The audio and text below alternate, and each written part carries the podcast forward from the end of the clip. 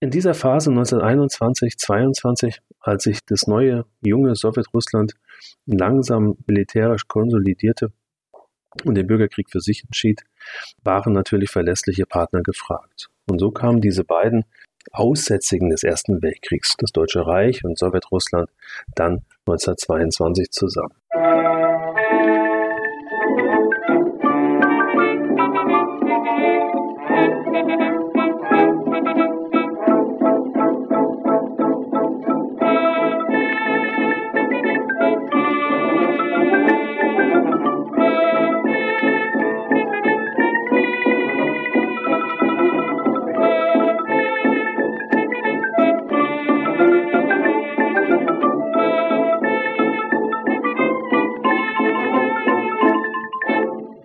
Dieser Folge von Geschichte Europas schauen wir zum 100. Jahrestag auf den Vertrag von Rapallo zwischen Deutschland und Sowjetrussland im April 1922. Professor Jörn Happel erklärt, wie es zum Vertragsschluss kam und was der Vertrag für diese beiden, wie er es nennt, Aussätzigen der frühen Zwischenkriegszeit bedeutet. Darüber hinaus stellt er dar, welche wichtige Rolle die persönlichen Beziehungen der Diplomaten und Minister bei diesem Vertrag spielten in den Shownotes findet ihr eine Liste verwandter Folgen, Kontakt- und Unterstützungsmöglichkeiten sowie weiterführende Links, etwa zum Netzwerk Historytelling, dem Verbund unabhängiger Geschichtspodcasts. Geschichte Europas erscheint auf Spotify und als RSS-Feed. Ich freue mich über Kommentare auf dem Blog sowie über Feedback und Bewertungen auf den entsprechenden Plattformen. Professor Happel ist hier zum ersten Mal Gast bei Geschichte Europas, also war die erste Frage, wie üblich, nach dem Werdegang und dem Weg zum Thema. Ich möchte mich hier nochmal ganz besonders bei ihm bedanken. Ich hatte die Folge zu Rapallo zwar schon lange geplant, aber innerlich abgeschrieben, da es mir schwer fiel, jemanden für das Thema zu finden. Umso toller fand ich es, als Professor Happel dann meinen Aufruf auf Twitter sah und sich als Experte anbot. Damit aber auch genug der Vorrede. Ich wünsche euch viel Spaß beim Zuhören. Mein Name ist Jörn Happel. Ich bin Professor für Geschichte Osteuropas und Ostmitteleuropas an der Helmut Schmidt Universität der Bundeswehr in Hamburg.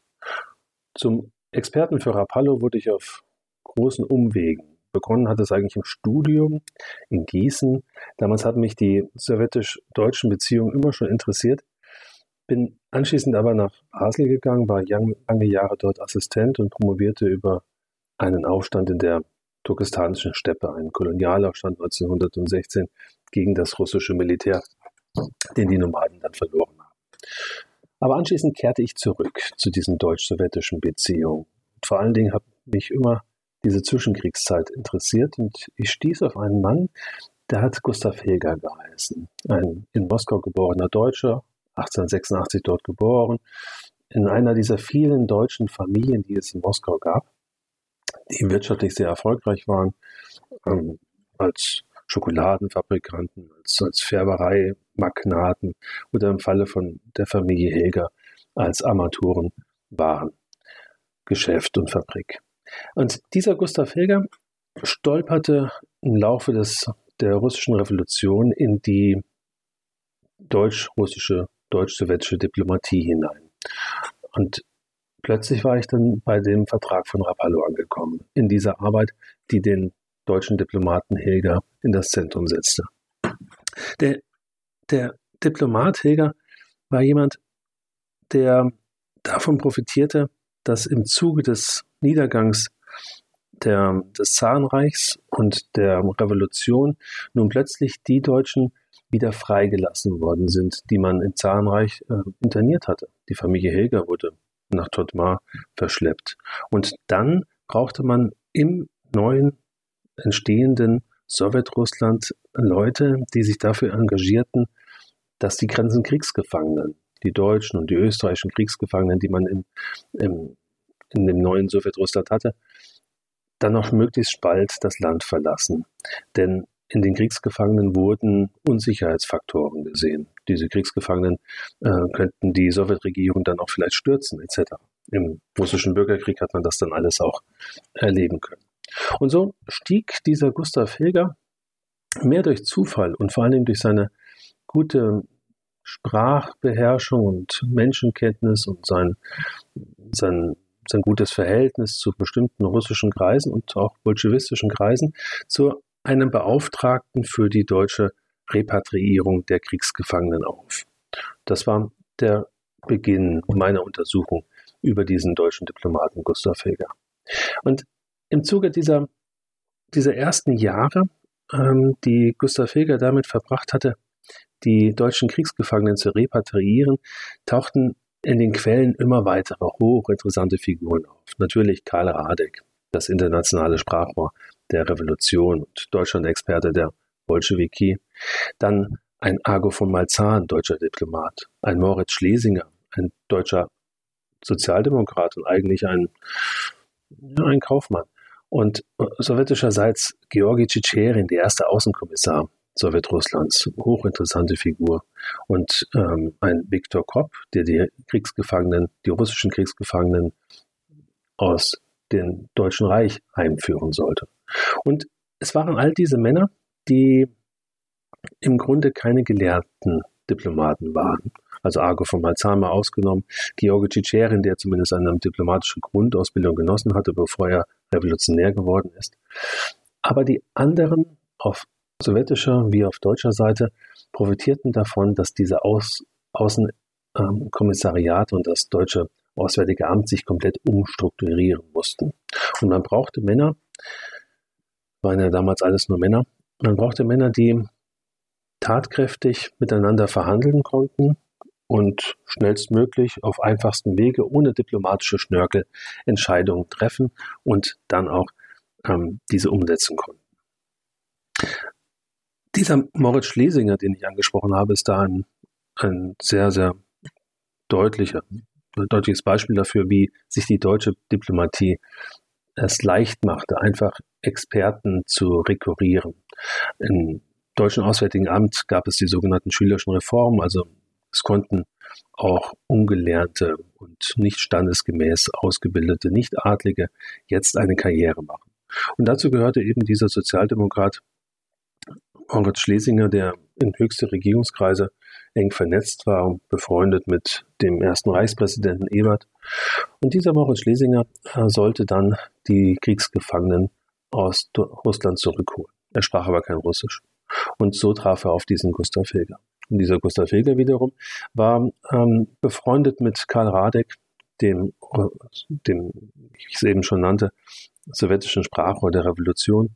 Er war bestens bekannt bei kleineren, bislang noch unwichtigeren Bolschewiki, weil er am Anfang zumindest eine gemeinsam dachte, wie die Bolschewiki, man müsse jetzt dieses Russland reformieren, verändern, ähm, die Gesellschaft umbauen und gerechter machen. Ähm, diese gesamte Anfangszeit der Revolution, die, die Umsetzung des Menschheitstraumes, dass alle Menschen gleich sind und miteinander, äh, miteinander auch arbeiten können und, und keine, nicht übervorteilt werden. All daran, all daran glaubten diese Menschen und auch ein Gustav Heger, dass man gemeinsam hier eine neue Zeitenwende herbeiführen kann. Ähm, als Schlesinger auf diesen Heger aufmerksam wurde, begann ein Duo, das zu arbeiten, das sehr erfolgreich die deutschen Repatriierungen der Kriegsgefangenen herbeiführen konnte und ähm, gleichzeitig konnte auf sowjetischer Seite sehr eng mit diesen beiden zusammengearbeitet werden, über einen Karl Radek, über einen Viktor Kopp und dann über den Außenkommissar Georgi Tschitscherin. Natürlich gab es hier 1918, 19, 20, 21 größte Probleme zwischen Deutschen und den, den Sowjets. Aber diesen Männern gelang es immer wieder, diese Probleme irgendwie zu meistern und vor allen Dingen es zu schaffen, dass ein Vertrauen wuchs auf beiden Seiten. Ein Vertrauen, das so stark wurde, dass im Jahre 1921 sehr, sehr viele deutsche Industrielle weiter nach in, in, nach Sowjetrussland strömten. Ein Vertrauen, das so stark war, dass in der Hungersnot, die 1921 die, das junge Sowjetrussland erfasste, dann natürlich auch deutsche Hilfe hier benötigt und, und hingebracht wurde. Sanitätszüge, Kliniken in Petersburg, in Kasan, in Samara, all das wurde ermöglicht. Also natürlich gab es auch andere Hilfe, amerikanische Hilfe im, Bürger, im Bürgerkrieg ähm, und vor allen Dingen in der Hungersnot. Aber das Vertrauen wuchs zwischen den Deutschen und den Sowjets. Und das ist eine, eine Grundvoraussetzung meiner Meinung nach für das, was wir jetzt mit dem Vertrag von Rapallo besprechen wollen. Nämlich, dass diese Männer sich kannten und dass sie einige Sachen miteinander auch schon umgesetzt hatten, dass sie sich gegenseitig vertrauten. Das Vertrauen ist hier sehr, sehr hoch einzuschätzen. Ein Vertrauen über die ideologischen Grenzen hinweg. Es gibt so eine Szene, die spielte bei dem deutschen Diplomaten Argo von Malzahn in, in Berlin im Büro.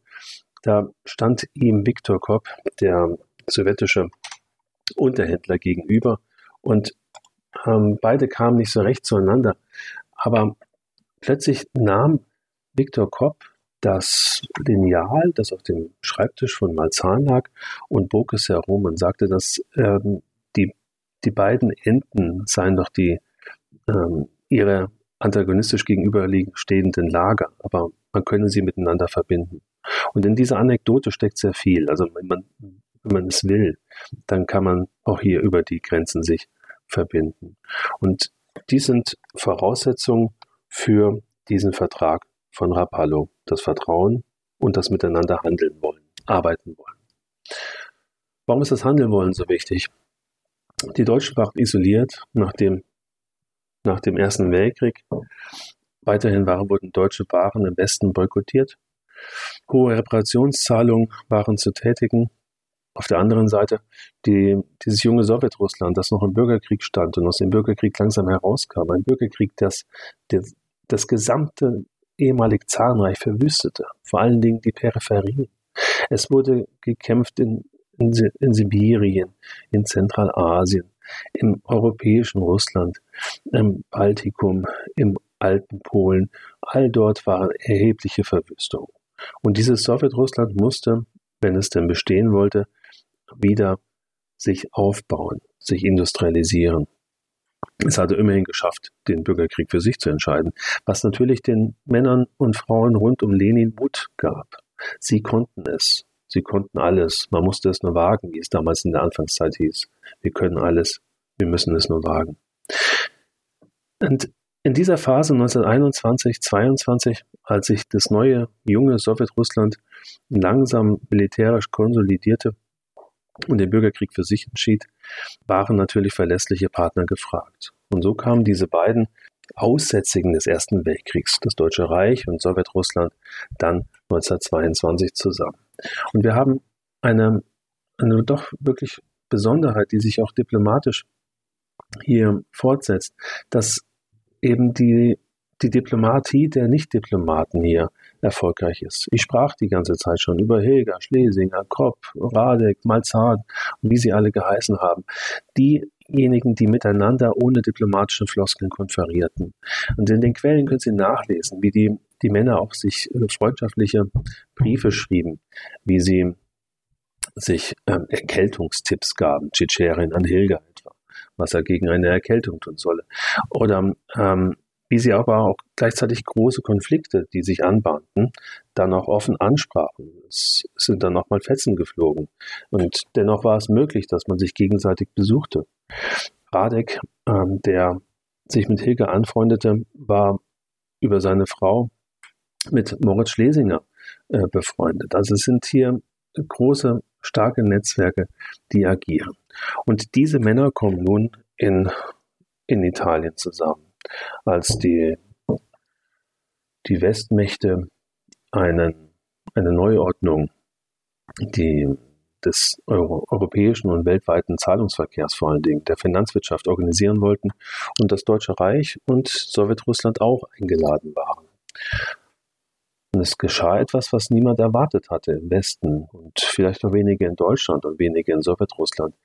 Die beiden Aussätzigen dieser Staatengemeinschaft das Deutsche Reich und Sowjetrussland, Sowjetrussland schlossen diesen berühmten Vertrag von Rapallo 1922 im April.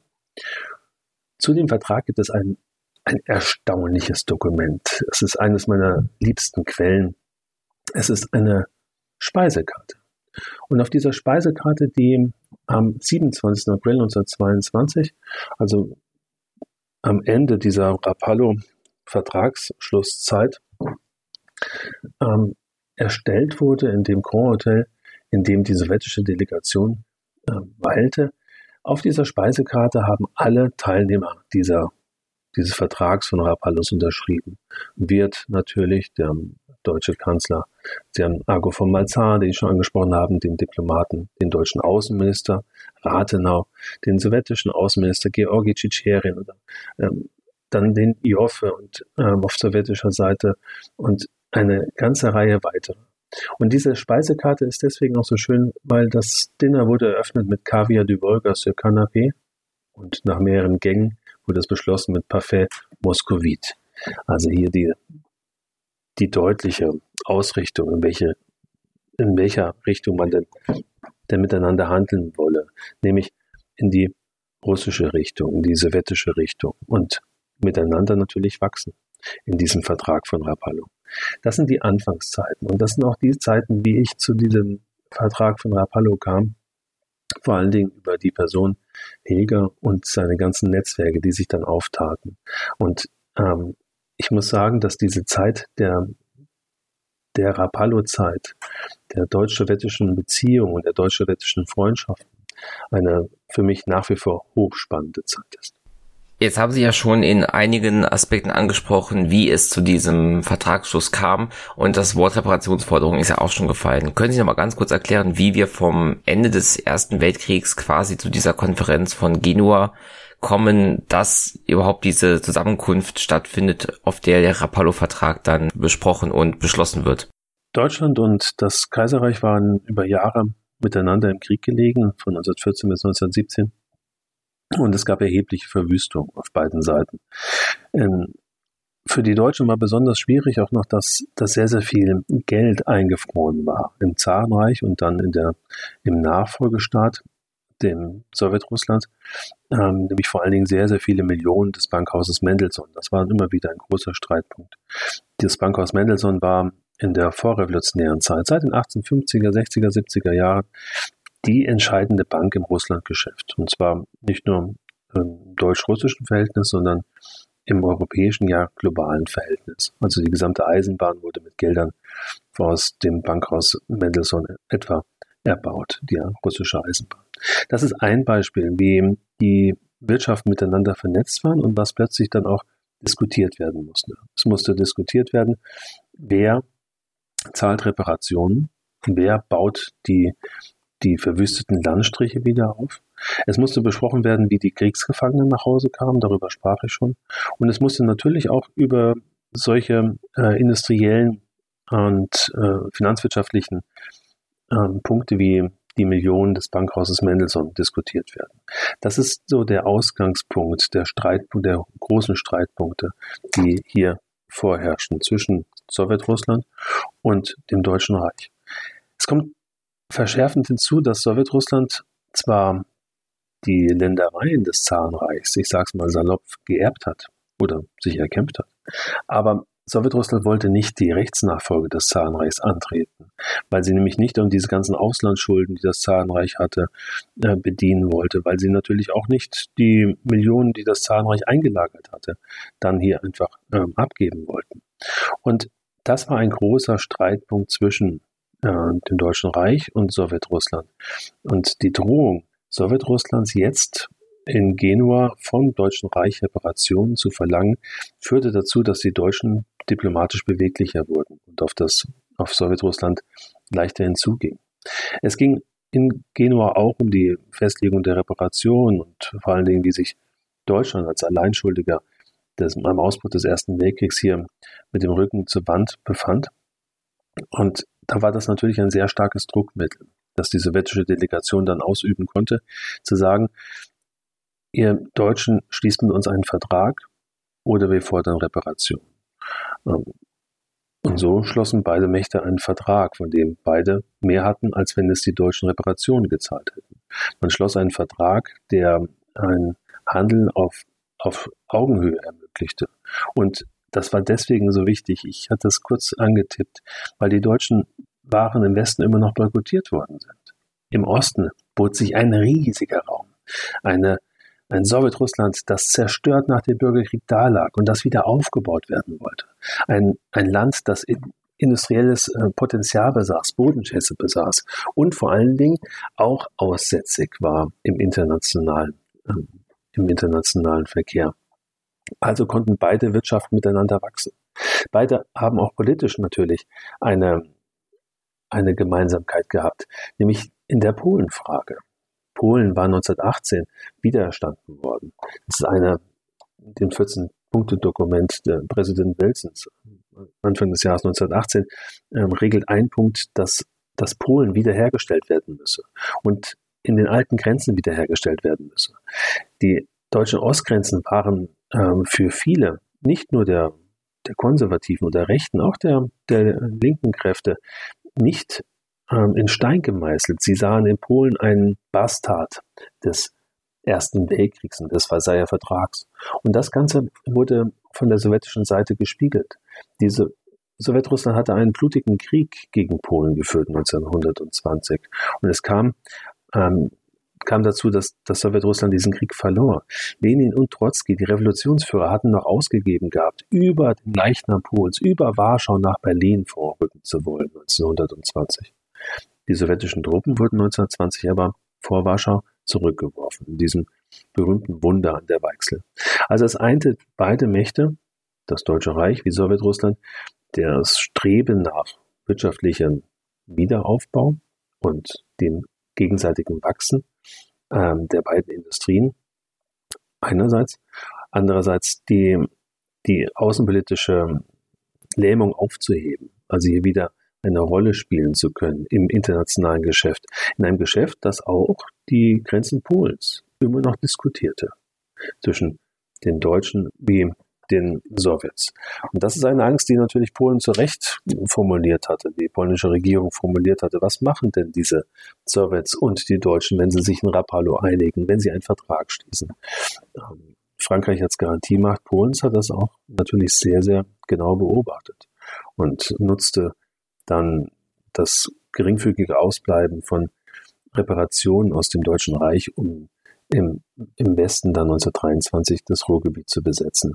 Also hier auch Druck wiederum auszuüben. All das sind auch Folgen dieses Zusammenschlusses in, Rapallo zwischen Sowjetrussland und dem Deutschen Reich. Sie hatten eben gesagt, dass die russische Seite auch wusste, dass sie mit dem Verzicht auf Reparationen auch einen gewissen Druck auf die deutsche Seite ausüben könnte, diesen Vertrag zu unterschreiben überwog auf deutscher Seite dann mehr der Druck, diesen Vertrag unterschreiben zu müssen oder mehr der Wunsch, so aus Reparationen rauszukommen? Das ist sehr schwierig zu beantworten. Wir haben auf deutscher Seite kein einheitliches Bild auf, auf Rapallo. Es gibt immer noch die große Angst vor diesen, diesen Ostvolk, diesen Wilden, diesen Barbaren, diesen Russen. Also diese ähm, diese Urangst, dass aus dem Osten das Böse komme, das uns äh, verheert und vernichtet. Und diese Angst vor dem Russen ist etwas, was weite Gesellschaftskreise, aber auch die Politiker, Politikerinnen aller Parteien eint. Ähm, auch die Sozialdemokraten schauen natürlich sehr, sehr skeptisch auf diese Bolschewiki, auf diese, ähm, diese Linken, die auch das gesamte Reich versuchen zu destabilisieren. Ähm, immer wieder gibt es von den Bolschewiki aus Moskau initiierte Aufstände in, in Deutschland und Umbruchsversuche. Es gibt einen diplomatischen Vertreter in Deutschland, Nikola Kristinski, der noch nicht diplomatischer Vertreter ist, aber de facto Diplomat in Berlin betreibt. Der ist gleichzeitig revolutionär und jemand, der äh, offen gegen das Deutsche Reich agitiert und gegen die sozialdemokratische Führung agitiert. Also wir haben hier ähm, eine große Unsicherheit, wie man diese Sowjetrussen denn eigentlich ansehen kann. Und dann gibt es eben diesen Druck der Sowjetrussen mit den Reparationen. Ähm, ich sehe in Rapallo aber eher die Gelegenheit der na, der Realpolitiker, die schon das Russlandgeschäft in den letzten Jahren, also von 1918 bis 1921, 22 verfolgt haben, die diese Chance erkannten. Und ähm, man wollte, glaube ich, unbedingt ein, ein Abkommen haben, weil nämlich man war schon so lange so weit. Es sind 1920, 21 so viele deutsche Industrievertreter in Moskau unterwegs und in in anderen russischen Städten. Es gibt so eine, eine große Hoffnung, ähm, die immer wieder herangetragen wird an Moritz Schlesinger, an Argo von Marzahn, an Gustav Heger, man möge doch jetzt über Radek und über Tschitscheren Kontakte herstellen für deutsche Firmen und für den Austausch, aber auch militärischer Art ähm, sollte der Austausch gelingen. Also hier die Reichswehr, die, die mit ähm, die nach dem Versailler Vertrag verkleinert worden ist und jetzt wieder danach strebt, sich heimlich aufzurüsten, also relativ früh schon heimlich aufzurüsten und in Sowjetrussland einen idealen Partner sieht. Beide Armeen liegen da nieder wollen wir sich wieder aufbauen.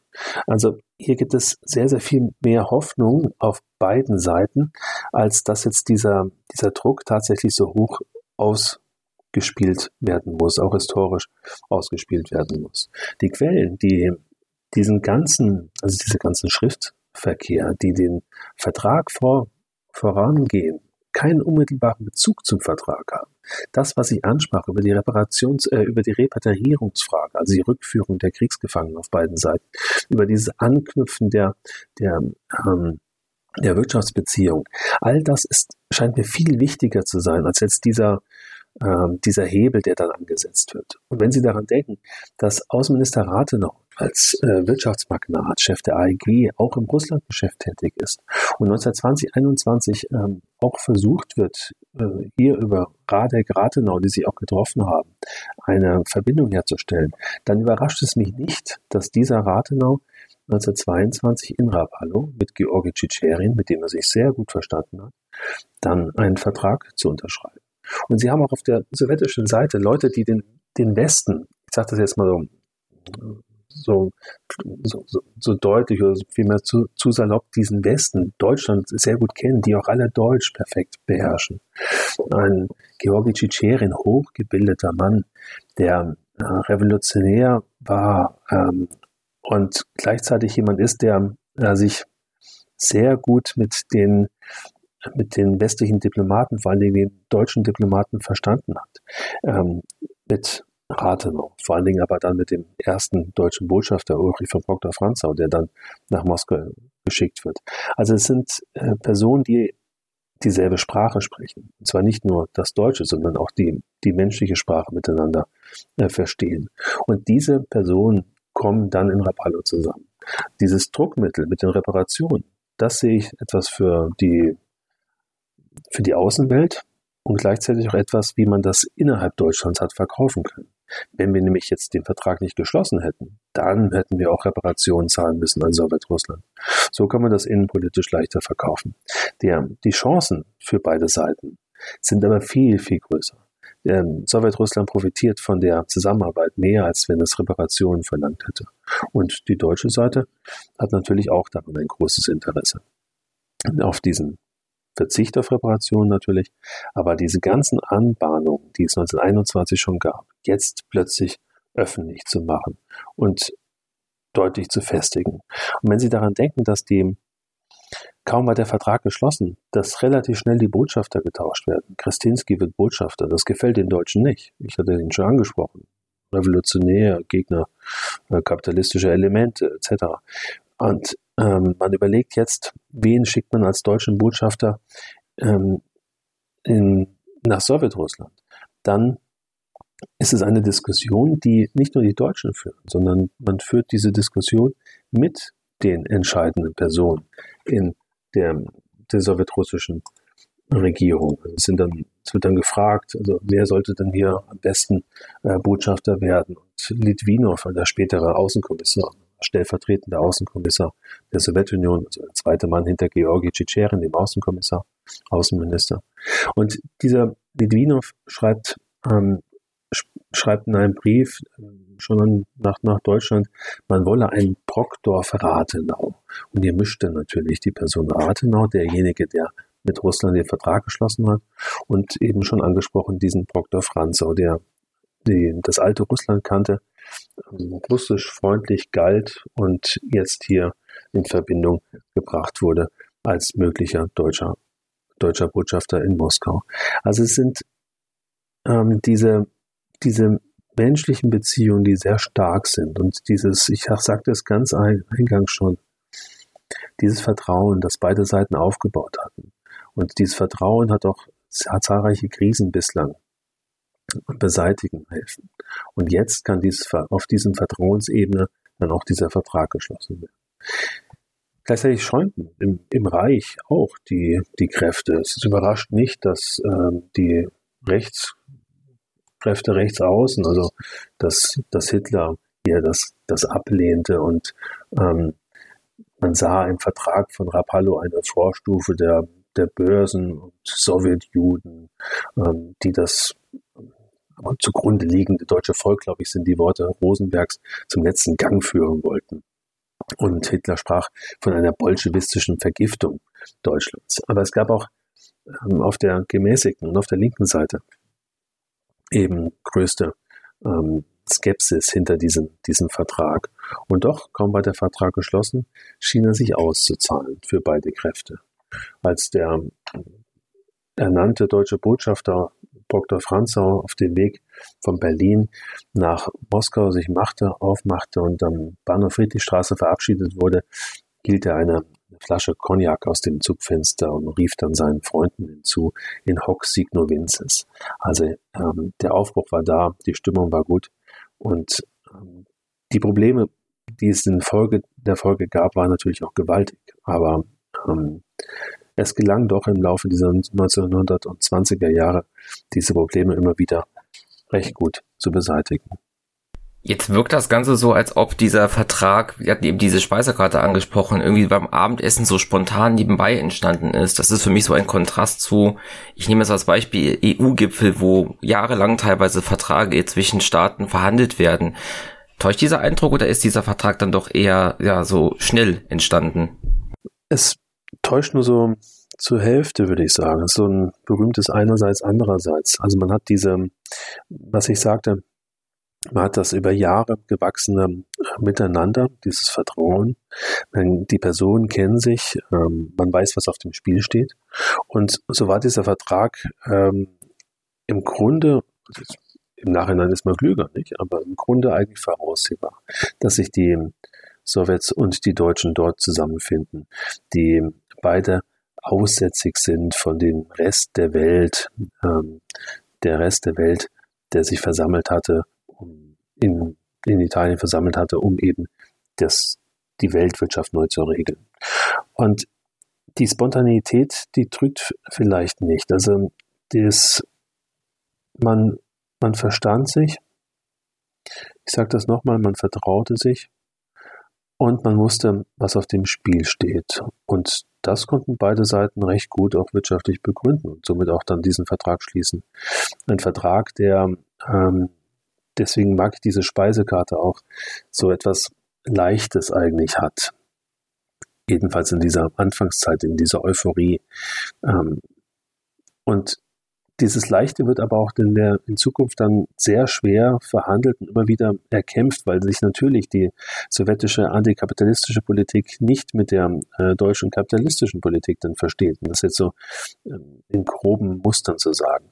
Aber äh, es kommt zur Festigung dieser Verträge. Es kommt zum Verträgen 1925, 1926, 1926 sogar ein, ein Freundschaftsvertrag, der gegenseitige Neutralität sich ähm, wird sich gegenseitig zugesichert. Also Neutralität im Falle eines Angriffs durch einen dritten Staat. Das sind alles ähm, Dinge, die auf Rapallo fußen über die wir auch noch, noch sprechen sollten.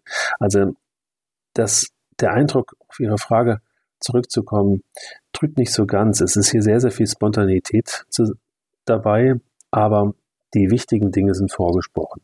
Also Leute wie von Malzahn, ähm, mit Kopp, mit Radek, ähm, Tschetscherin mit Lenin. Das sind alles Dinge, die schon vorgesprochen sind. Und äh, es ist etwas da, was man auch in Krisenzeiten in Moskau nicht vergessen hat, dass nämlich die deutsche Regierung, die, wie es damals hieß, Lenins Regime, auch in dieser Anfangsphase immer wieder finanziell unterstützt hat, also 1918, aber damals im Interesse natürlich des deutschen Kaiserreichs, das noch im Krieg führen war möglichst Ruhe haben wollte im Osten und gleichzeitig sich im Osten auch als als Großmacht etablierte, ja vielleicht sogar als Kolonialmacht sah in diesen besetzten deutschen Osten, ähm, also in den Ostgebieten.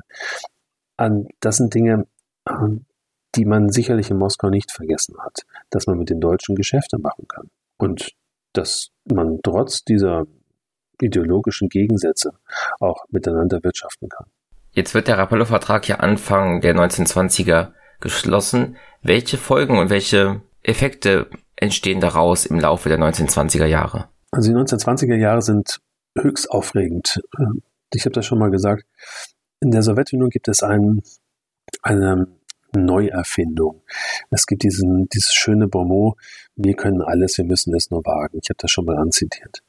Ähm, in der Sowjetunion, die Sowjetunion, die sich erst Ende 1922 dann auch Sowjetunion nennt, wird die Wirtschaft neu ausgerichtet. Es gibt diese sogenannte neue ökonomische Politik. Vorhergegangen war ein, eine starke Auseinandersetzung zwischen den Lagern. Und es gab diesen berühmten Aufstand der Matrosen von Kronstadt 1921, die merkten, wie sich das ganze Leben verschlechterte. Und trotz des sich abzeichnenden Siegs im russischen Bürgerkrieg waren die Ideale der Revolution dafür, wofür die, die Matrosen von Kronstadt, die Speerspitze der Revolution gekämpft hatten. Das lag in weiterer Ferne denn je. Und sie forderten die Rückkehr zu diesen Idealen der Revolution. In Moskau sah man das nicht gern. Man sprach von Meuterern. Und Lenin und Trotzki ließ diese Meuterer dann zusammenschießen. Und in einer, einem Blutgericht wurde allen gezeigt, dass man keine Abkehr von der Parteilinie in Zukunft dulden werde. Und dann, noch während man gegen diese sogenannten Meuterer von Kronstadt kämpfte, steuerten Lenin sein Land um in diese neue ökonomische Politik. Eine Politik, die die Ideale der Revolution mit kapitalistischen Elementen, wie es hieß, denn, denn erhalten wollte. Also Rentabilität und Profit und Marktmechanismen, die Möglichkeit der Entlassung, Leistungslohn, direktorale Betriebsleitung, ohne jetzt die Arbeiter zu beteiligen. Das alles wurde zugelassen. Kleinere, mittlere Betriebe wurden reprivatisiert. Später wird ähm, Bucharin, einer der der Denker der Partei, der Bolschewiki, den Bauern zurufen, bereichert euch. All das war Teil dieses, dieses neuen sowjetischen Staates. Und dieser neue sowjetische Staat wollte eben auch, äh, indem er sich auf die Kommandohöhen der Großindustrie, des Verkehrswesens und des Großhandels und des Außenhandelsmonopols zurückzog, dann mit, mit dem Handel mit Deutschland sein Land wieder neu aufbauen. Und dieser neuen ökonomischen Politik auf der sowjetischen Seite war dieses deutsche Potenzial sehr gefragt. Die Deutschen konnten damit gleichzeitig recht gut umgehen. Es ist dieser Gustav Heger, der seinen Schwiegervater Friedrich Hackenthal, Hackenthal hatte die größte Armaturenfabrik des Zarenreichs gehabt. Man würde heute wahrscheinlich sagen Multimillionär. Dieser Hackenthal wurde natürlich durch die Revolution enteignet und ist dann nach Belgien geflohen. Aber Heger glaubte in diesen 1922, 1923 daran, dass all diese Leute zurückkehren können, um ihre Betriebe wieder aufzunehmen und Sowjetrussland aufzubauen, zu einem, zu einem glücklicheren Land zu führen. Ein glücklicheres, als das, das Zarenreich gewesen ist. Und diese Hoffnung sieht man in Briefen, die zwischen Hilger und Hackenthal dann, dann wechseln. Aber äh, diese Hoffnung zerschlagen sich dann im, Laufe der Jahre auch recht deutlich, weil es immer wieder zu größeren Zwischenfällen gibt. In der sowjetischen Wirtschaft, aber auch in dem deutsch-sowjetischen Verhältnis. Das zwar immer wieder gekittet werden kann, aber im Großen und Ganzen gibt es ähm, ein, ein steigendes äh, Misstrauen. Vielleicht auch begründet, dass Argo von Malzahn, einer der deutschen Vordenker dieser Rapallo-Politik, leider bei einem Unfall ums Leben kommt und äh, weitere Leute auch versetzt werden. Aber es sind in Moskau vor allen Dingen die Angehörigen der Moskauer deutschen Botschaft ähm, und in Berlin die Angehörigen der, der sowjetischen Vertretung, die dafür sorgen, dass dieser Vertrag von Rapallo immer wieder am Laufen gehalten wird. Und es gibt dann eben zwei Zusatzverträge, die geschlossen werden zwischen beiden, ähm, zwischen beiden Mächten. Das ist der Handelsvertrag zwischen dem Deutschen Reich und der Sowjetunion vom Oktober 1925. Hier geht es darum, ähm, möglichst viel Handel zu ermöglichen. Und die, die, Deutsche, äh, die Deutschen bilden ein von der Deutschen Bank geführtes Konsortium, das die Industrie bündeln soll und die Industriegeschäfte in Russland erleichtern soll. Das Ganze wird dann sogar noch besser 1926, ich sprach das schon an, in diesem Freundschaftsvertrag. Das ist eine Fortsetzung, Berliner Vertrag heißt das Ganze, eine Fortsetzung des Vertrags von Rapallo. Und dieser Berliner Freundschaftsvertrag steht so auf dem Höhepunkt der deutsch-sowjetischen Annäherung. Anschließend geht diese, diese Beziehung, die von Karl Radek als äh, Schicksalsgemeinschaft bezeichnet wurde, geht diese Beziehung dann auch äh, allmählich in die Brüche. Das hängt ähm, mit der beginnenden Stalinisierung der Sowjetunion Ende der 1920er Jahren zusammen. Es hängt mit der Weltwirtschaftskrise zusammen. Und es hängt natürlich auch mit dem Aufstieg der Nationalsozialisten in Deutschland zusammen. Aber äh, bis dorthin, die ersten Jahre der 1920er Jahre, sind für das deutsch-sowjetische Verhältnis ein, eine recht glückliche Zeit. Es gibt dort zwei größere Zwischenfälle. Ähm, einerseits den, den Versuch, im deutschen Oktober die deutsche Regierung zu stürzen und Kommunisten an die Macht zu kriegen. Es gibt auf der anderen Seite einen, einen relativ belanglosen Fall. Es werden zwei deutsche Studenten in Moskau verhaftet. Kindermann und Wolst haben die beiden geheißen. Und man erklärte sie kurzerhand zu Hochverrätern und zu, zu Spionen. Und die wollten Stalin töten. Ähm, natürlich alles sowjetische Lügen. Der Außenkommissar Tschetscherin schäumt in seinen Briefen, die er an die außerordentliche Abteilung dann weiter weiterschickt, an den Geheimdienst weiterschickt. Man solle mal die, die, der Geheimdienst solle die Außenwirtschaft und die Außendiplomatie gefälligst den Diplomaten überlassen und nicht solche Sachen konstruieren. Von Anfang an waren alle davon überzeugt, dass das eine, ein Spiel des ähm, sowjetischen Geheimdienstes ist. Und dieser sowjetische Geheimdienst, der ähm, der misstraute diesen Personen, die zu viel Einblick hatten in die sowjetische Wirtschaft. Vor allen Dingen der von mir schon mehrfach angesprochene Gustav Heger, der im Zuge des Prozesses plötzlich als der Auftraggeber von Kindermann und Wolsch äh, fungieren sollte und dann noch direkt mit angeklagt worden ist. Also das war dann ein, ein wirklich gewaltiger Zwischenfall, der sich medial dann aufspielte in, in beiden Pressen im Deutschen Reich wie in der Sowjetunion. Und ähm, am Ende gelang es, ähm, die zum Tode verurteilten deutschen Studenten auszutauschen gegen zum Tode verurteilte ähm, sowjetische Agenten im Deutschen Reich. Also das sind alles Dinge, die nicht darüber hinweg sie erwähnt werden müssen, wenn ich jetzt anspreche, dass dieser Vertrag von Rapallo und die, die laufenden Jahre danach, dieser wirtschaftliche Austausch beider Staaten äh, doch so glimpflich und erfolgreich verlief, darf darüber nicht hinweggesehen werden, dass es diese erheblichen diplomatischen Verwerfungen gab, vor allen Dingen Verwerfungen, wenn es um die, die Einmischung der Geheimpolizei dann ging. Es gibt etwas, worüber beide Seiten glücklich und am Ende auch wieder unglücklich waren. Es gibt eine militärische Komponente in diesem Vertrag von Rapallo. Nicht direkt im Vertrag angesprochen, aber ähm, Vertrag wird angesprochen, dass eben privatwirtschaftliche Unternehmen agieren können in, in Sowjetrussland und der später in der Sowjetunion. Und jetzt wird das umgesetzt, was 1920, 21 schon angelaufen ist, nämlich die militärische Kooperation zwischen Deutschland und der Sowjetunion. Es werden drei Standorte in der Sowjetunion errichtet. Die Luftwaffe bekommt einen Standort, ein äh, Gaserprobungsplatz gibt es und eine Panzerschule in Kasan an der mittleren Wolga. Und dorthin reisen dann die, die deutschen Offiziere und Mannschaften als Zivilisten verkleidet, um vor Ort dann eben die deutsche Luftwaffe wieder aufzubauen. Es war verboten worden, eine deutsche Luftwaffe zu haben. Es war verboten, mit Gas zu experimentieren oder Panzern äh, zu haben. All das wird in der Sowjetunion äh, wieder aufgebaut zum gegenseitigen Nutzen. Also man entwickelt gemeinsam Panzertypen, man entwickelt irgendwelche Flugzeuge, die gemeinsam ähm, hier erprobt werden und man ist gemeinsam in dieser Gas äh, Giftgas-Erprobung äh, dann tätig.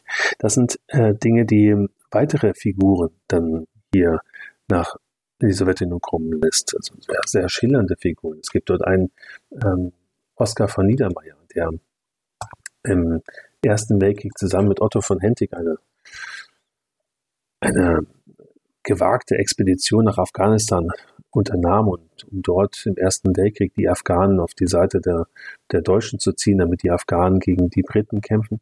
Und dieser ähm, von Niedermeyer ist jetzt schon 1920, leicht im Russlandgeschäft tätig, das sozusagen, und ab 1922 dann, dann ständig in Russland mit verschiedenen Tarnamen, trifft sich dann, also in der Sowjetunion, trifft sich dann natürlich in der deutschen Botschaft mit dem Botschafter, mit, mit Gustav Heger, Kontakt mit Moritz Schlesinger. Also es ist jemand, der diese, dieses, diesen Aufbau der deutsch-sowjetischen Militärfreundschaft mitprägt. Niedermeyer selbst wird dann seinem weiteren Verlauf ähm, Hochschuldozent und später auch Professor werden für Wehrwesen und so weiter.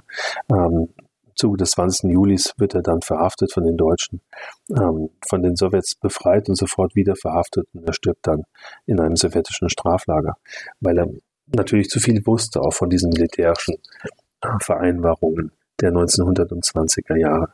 Also hier sind ähm, in der Folgezeit doch sehr, sehr viele Gemeinsamkeiten auf sehr vielen Bereichen. Nicht nur der, der Schwerindustrie oder ähm, des, des gegenseitigen Austauschs im, im Militär. Es gibt auch einen weiteren Bereich, der, den man gerne vergisst, den kulturellen Austausch. Pressevertreter werden zugelassen. Es gibt deutscherseits einen Starjournalisten, der in Moskau zu einem weltweit gefeierten Auslandskorrespondenten wird. Paul Schäffer, auch eine dieser hochinteressanten Figuren. Ähm, Schäffer, der das Vertrauen der Bolschewiki genießt. Ähm, mit Tschitscherin ein sehr, sehr gutes Verhältnis hat. Tschitscherin hat immer wieder diesen Schäffer, der von der Geheimpolizei sehr, sehr missmutig angeschaut wird, geschützt vor den Zugriffen der Polizei, weil der Schäffer mit scharfer Zunge schreibend auch immer wieder sehr viel Kritik aus dem Reich der Bolschewiki in den Westen transportierte. Das gefiel viel, vielen Oberen in der Sowjetunion natürlich wenig und der Geheimpolizei schon mal gar nicht. Ähm, es gibt einen Bruch im Zuge dieses Prozesses gegen die deutschen Journalisten, die ich schon angesprochen habe. Da legt Schäffer sehr deutlich offen, wie die Sowjetunion hier ähm, große Fehler macht und ideologisch ähm, deutlich abrutscht in einen noch stärker diktatorischen Staat und das verzeiht ihn Tschitscheri nicht. Aber es sind eben diese Pressevertreter, die beiderseits ausgetauscht werden und von den, von der, vom gegenseitigen Wachsen des deutschen Deutschlands und der Sowjetunion berichten.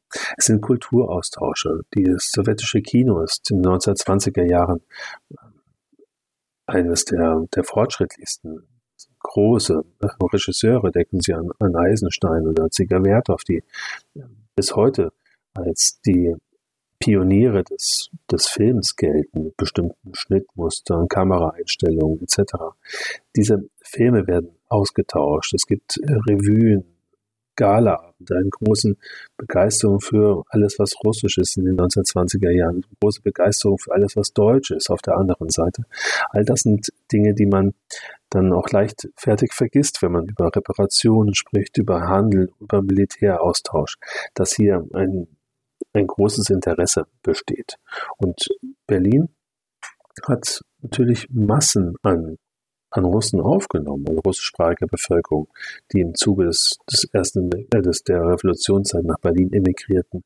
Und auch diese Kreise ähm, leben mit dem, mit dieser Annäherung durchaus auf. Also es ist eine, eine Zeit des gegenseitigen Aufbruchs, aber natürlich auch der, der sich dann immer stärker zunehmenden Krisen, die ab 1927, 28 dann beide Länder auch erschüttern. Thank Thank you.